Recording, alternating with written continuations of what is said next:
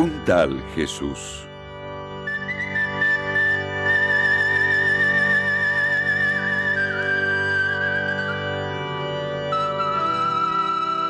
Con Dios o con el César.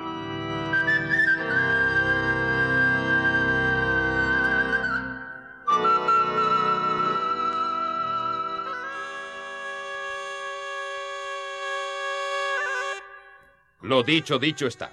La provincia de Judea pagará a Roma 600 talentos de oro. Ni uno más, ni uno menos. El gobernador romano Poncio Pilato firmó la orden de nuevos impuestos.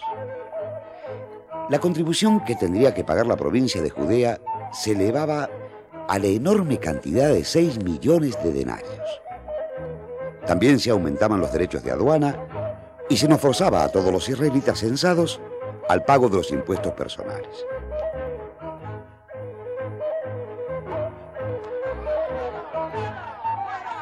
Las protestas populares no se hicieron esperar. ¿Para qué se ha creído Poncio Pilato que vamos a seguir estirando la cuerda sin que se rompa? sangre! ¡Eso es lo que son los romanos! ¡Pero no les pagaremos ni un solo denario! Los grupos celotes se negaron a pagar. Muchos simpatizantes y otros inconformes se amotinaban a diario en las puertas de la ciudad de David, vociferando contra Roma y echando abajo las mesas de los recaudadores.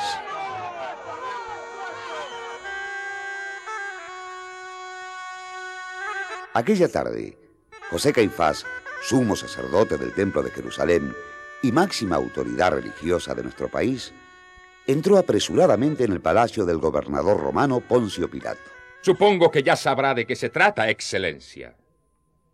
Desde las ventanas de su palacio en el monte Sión se oye igual que desde aquí las protestas de ese grupito de fanáticos que no respetan la ley ni la autoridad.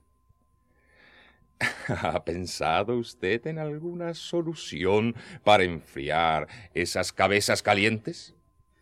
Perdone mi atrevimiento, gobernador Pilato, pero... Pero... ¿No le parece algo excesiva la suma de 600 talentos de oro para una provincia pobre como la nuestra? Me extraña que usted, sumo sacerdote Caifás, me haga esa pregunta. Precisamente usted, que sabe igual que yo los enormes gastos del imperio el dinero que hace falta para equipar un ejército como el nuestro, requisito indispensable para asegurar el orden y la paz romana. Usted sabe lo costoso que ha sido la construcción y el mantenimiento del acueducto. Y más costoso aún mantenerlo a usted y a su familia sentados en el Sanedrín.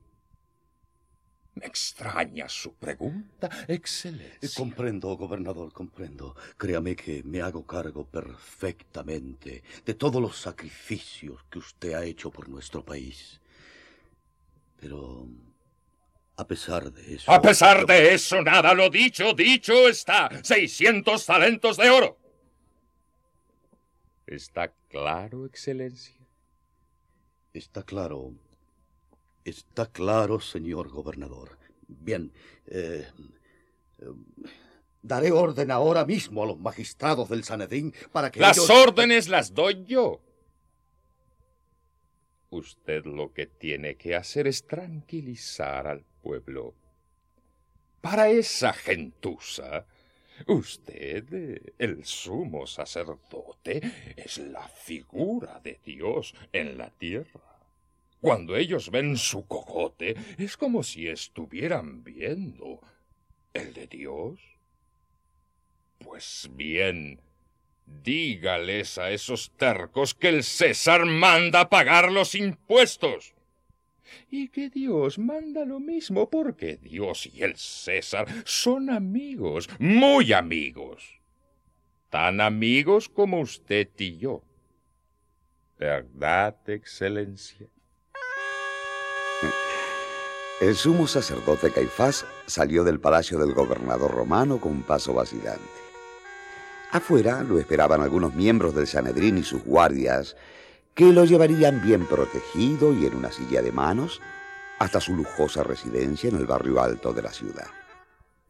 Tenemos que ser prudentes, amigos míos. La entrevista, como les digo, resultó muy cordial y llena de respeto por ambas partes.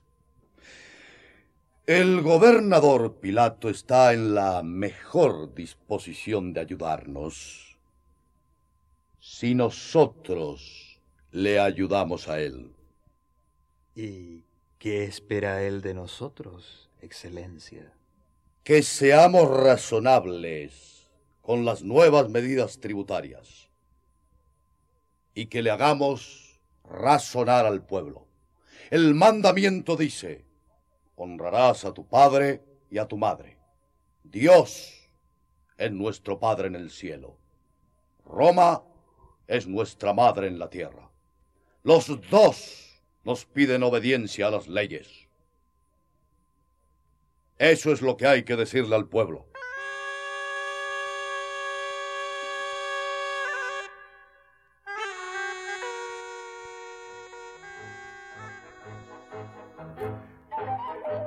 A las pocas horas, toda la ciudad sabía que el sumo sacerdote Caifás apoyaba los nuevos impuestos ordenados por el gobernador Poncio Pilato. En la calle de Jerusalén no se hablaba de otra cosa.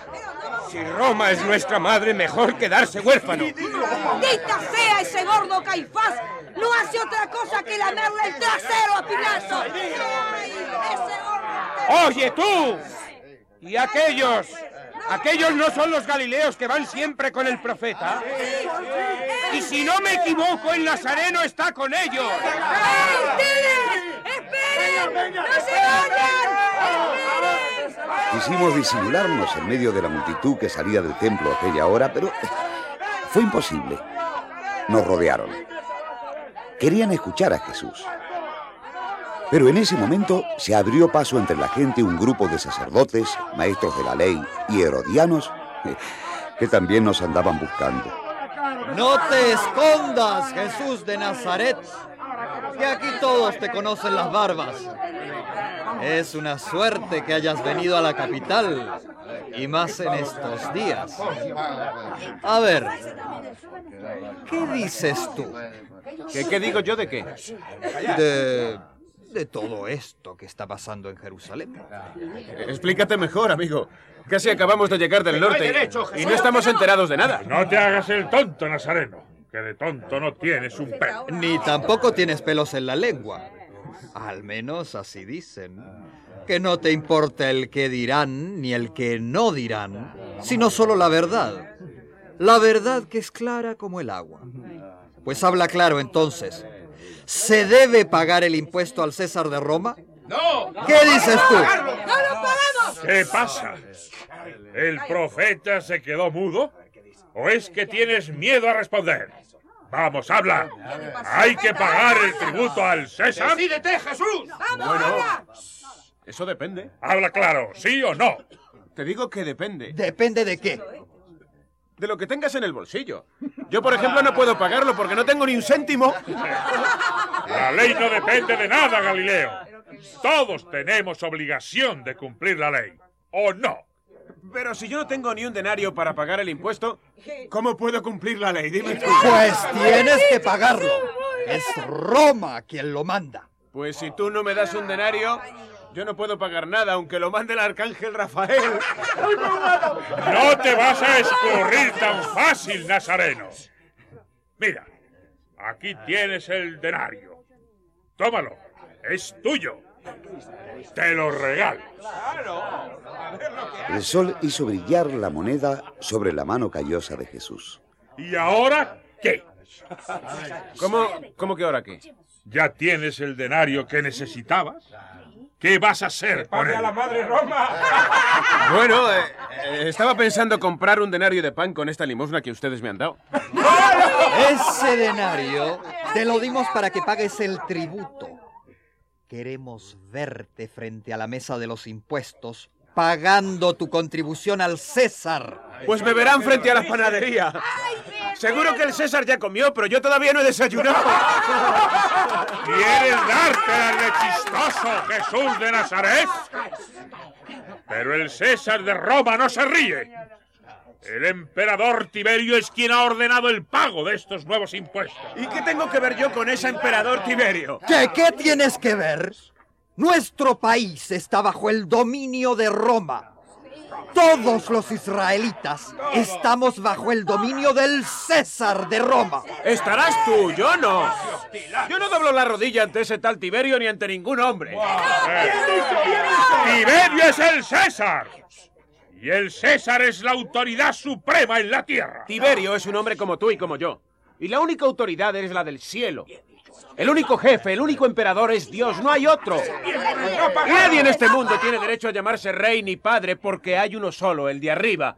Y todos los demás somos hermanos y valemos lo mismo. ¿Cómo puedes hablar así?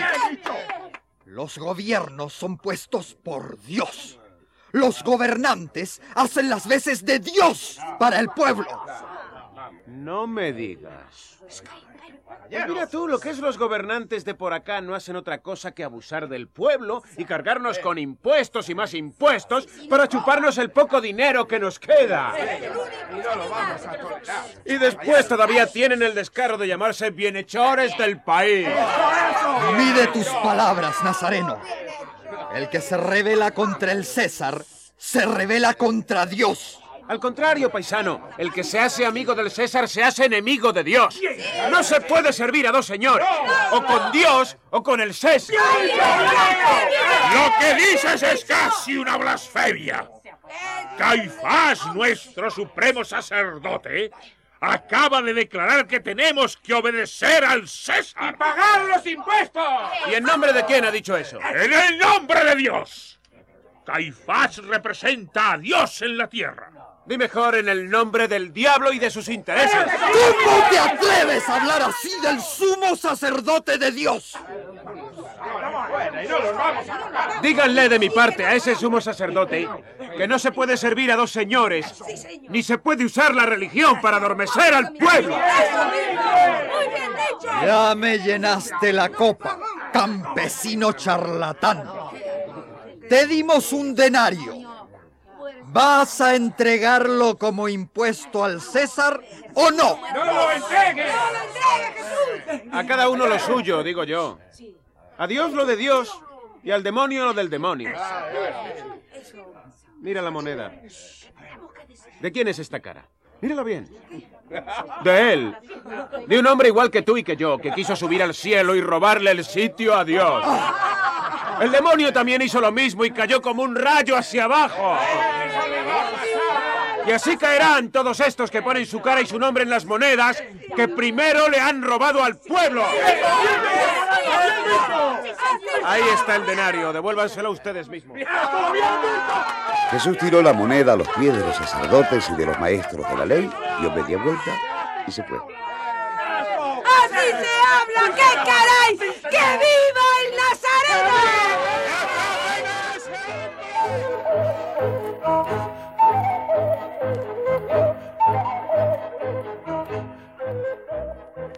Un tal Jesús. La buena noticia contada al pueblo de América Latina. Una producción serpal, escrita por José Ignacio y María López Vigil.